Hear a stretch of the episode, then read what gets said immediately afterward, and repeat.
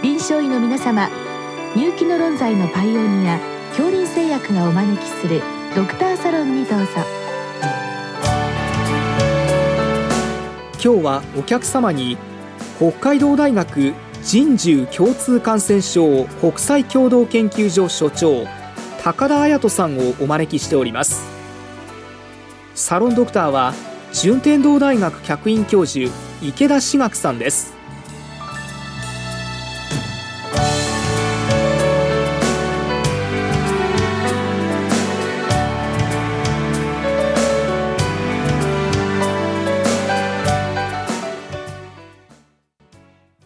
高田先生今日はあのマールブルグ病についてあのご教示くださいというご質問が来てるんですけれども、はい、ちょっと聞き慣れない病気なんですけれどもこれはどのような疾患なんでしょうか？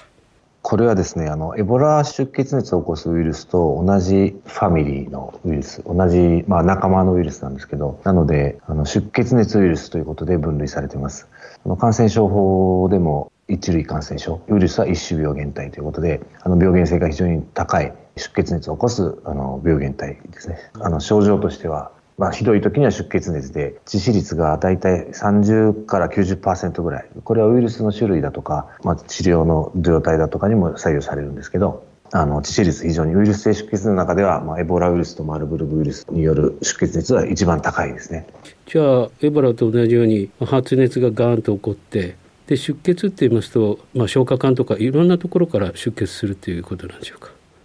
はい、あの血液は凝固因子だと、まあ、要するに血液の溶けると固まるのバランスが崩れていわゆる DIC というのが起こってしまうということもあって出血傾向に陥ってしまうと。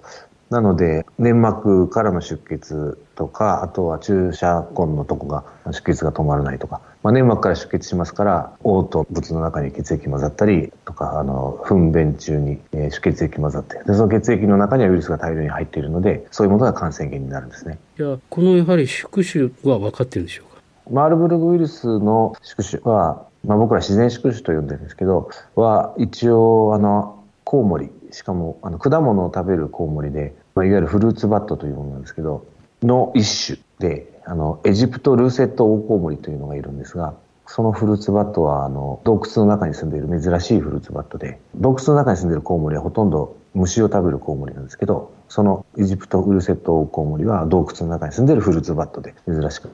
そのコウモリがこのウイルスを普段持っていて、それがたまに、まあ、直接であったりとか、まあ、野生動物を介したりとかするんだと思うんですけど、人に感染して病気を起こすというのが分かっています。あの、まあ、間接的ですと、そのウイルスが何らかの形でコウモリから動物に移って、そして動物から人間に移るということですよね。うん、そうですね。間接的な例で分かりやすいのは猿ですね。野生の猿もこのウイルスに対して非常に感受性が高いので、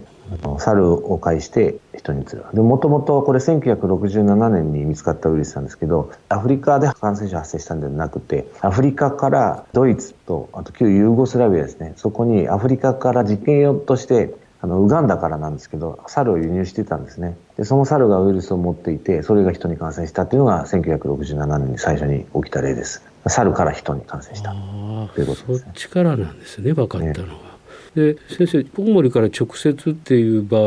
は例えばコウモリに噛まれるとかそんなことなんでしょうか、うん、そうですね。コウモリに噛まれるもあるんでしょうけどあのコウモリから直接の場合というのはこのマールブルグ出血熱ってあの結構アフリカで散発的に出てるんですけどそのうちのいくつかはですね例えばあのコウモリが住んでる洞窟であるとかあと金鉱山そこ鉱山の坑道の中にはコウモリ住んでるわけなんですけどそういうところに入った人とかその鉱山で働いてる人とかにあの発生したりしてたんですね初めあのまだそのコウモリが持ってるっていうのが分からなかった頃から。なので、その洞窟に住んでる何らかの動物がって言われていて、ただその人たちが直接噛まれたかとかね、そこまでは言ってないで、観光で行った人とかも感染してるので、噛まれてなくても多分糞とか尿とか何らかのあの分泌、唾液とかね、そういうものをなんか触ったか吸い込んだか、そういうことで感染したんだと思いますけどね。じゃあコウモリが排出する何かもやっぱり感染源になるということですね。そうなんだと思います。でも実際はそれが本当にそんなにあの大量のウイルスをジャバジャバ出してるかっていうと、今のところそういう証拠はなかなかなくってですね、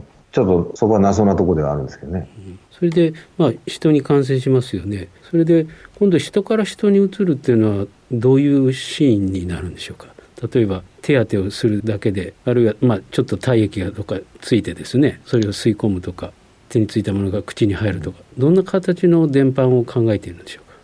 人から人への伝播っていうのは、あまあ、これはあのエボラウイルスもマルブルグスも同じなんですけど、いわゆる直接的な接触。で何と接触するかっていうと、その先ほど言いましたその患者の血液だとか粘液だとか、まあ、ウイルスがそういうところから出てるわけで、それに直接触った手がその手に皮膚に小さな傷があったりしたらそこからも入ってきますし、その触った手で粘膜、目だとか口だとかそういうところを触った時にそこからそういうの入ってくる。あとはまあ汚染されたシーツだとか、嘔吐したらそれを片付ける時とか、経理の時もそうですね。そういうものが感染源となって。ただあのコロナみたいに呼吸器感染を主張とする病気じゃないんで、いわゆるあの咳とか、要するにエアロゾルが発生するようなことっていうのはあまり起きないから、そんなあの空気なりエアロゾルを介してバンバン感染するってことは起きないですね。基本的には直接汚染されたものに接触した時に感染のリスクが出るということです。なるほど。それであの1967年ですから猿から移ったっていう事例もあるんでしょうけど、うん、世界でどの国でどのくらい流行ったとか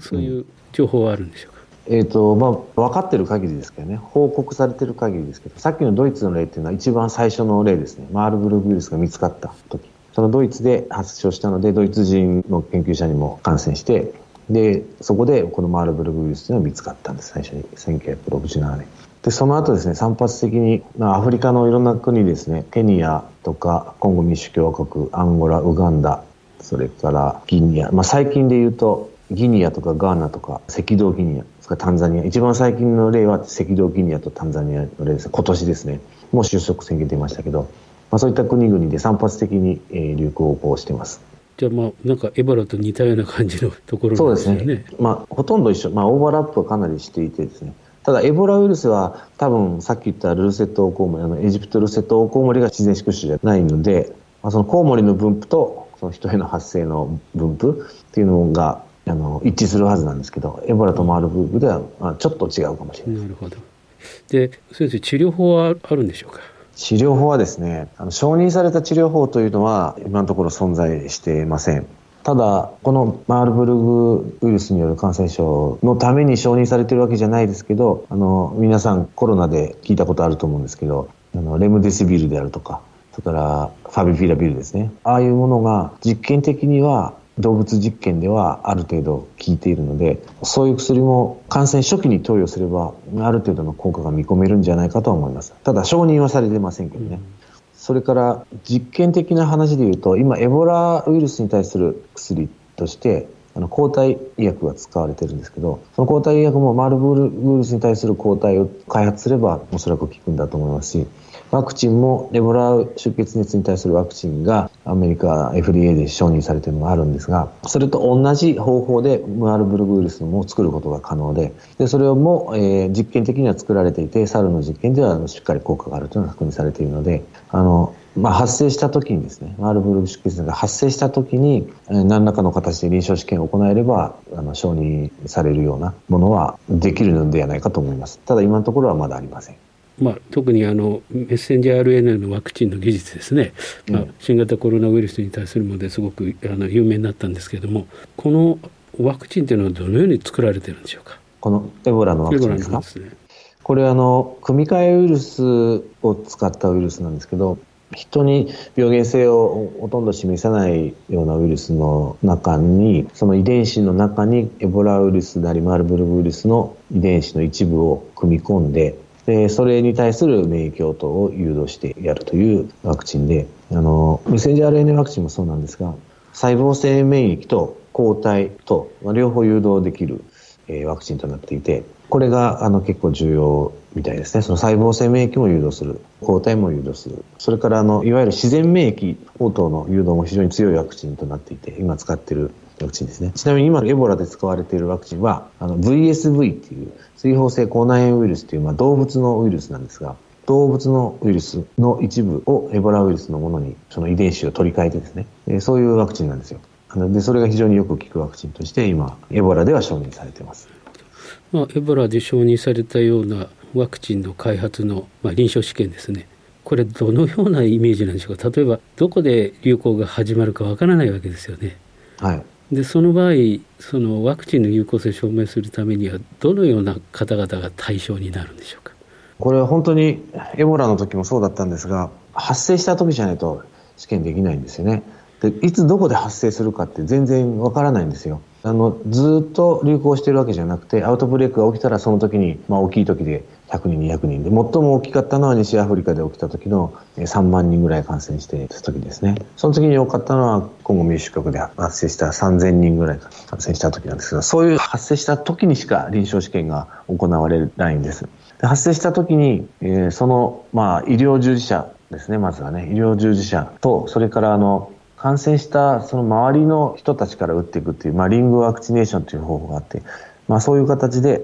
えー、臨床試験が行われてワクチン打った人と打ってない人で感染率に差があるかとか、ね、そういう、まあ、すごいあの詳細な統計的な解析をして、えー、効果を判定していくということになります。なるほどじゃあもういつもこうどこで流行が発生したかっていうこうアンテナをよく張っといてそしてそこに一気に持ってってワクチンの効果を検証するという、まあ、すごく機動的な感じですね。そうですね。だから臨床の試験の方法とかを少しちょっとフレキシブルに考えないとなかなか使えないし、使えないというかその今までと同じステップでやっていると、もういつまでたってもその承認されるものなんてできないんですよね。この手の感染症っていうのは。エボラもマールブルグも、あと他にも致死率の高い出血熱他にもあるんですけど、ずっと流行してるわけじゃないから、あの、今までのやり方、承認プロセスのままだと、本当に薬ってもう一生できないっていう感じになりますね。なるほどじゃあその新しいウイルスの開発とそれから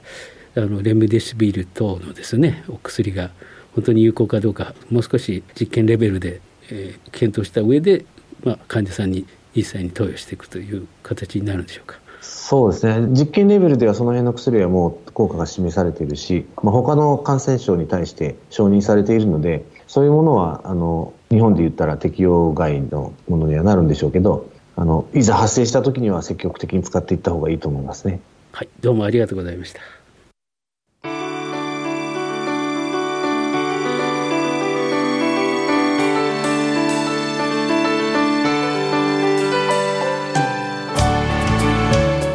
今日のお客様は北海道大学人獣共通感染症国際共同研究所所長高田彩人さん。サロンドクターは順天堂大学客員教授池田志学さんでした。それではこれで恐林製薬がお招きしましたドクターサロンを終わります。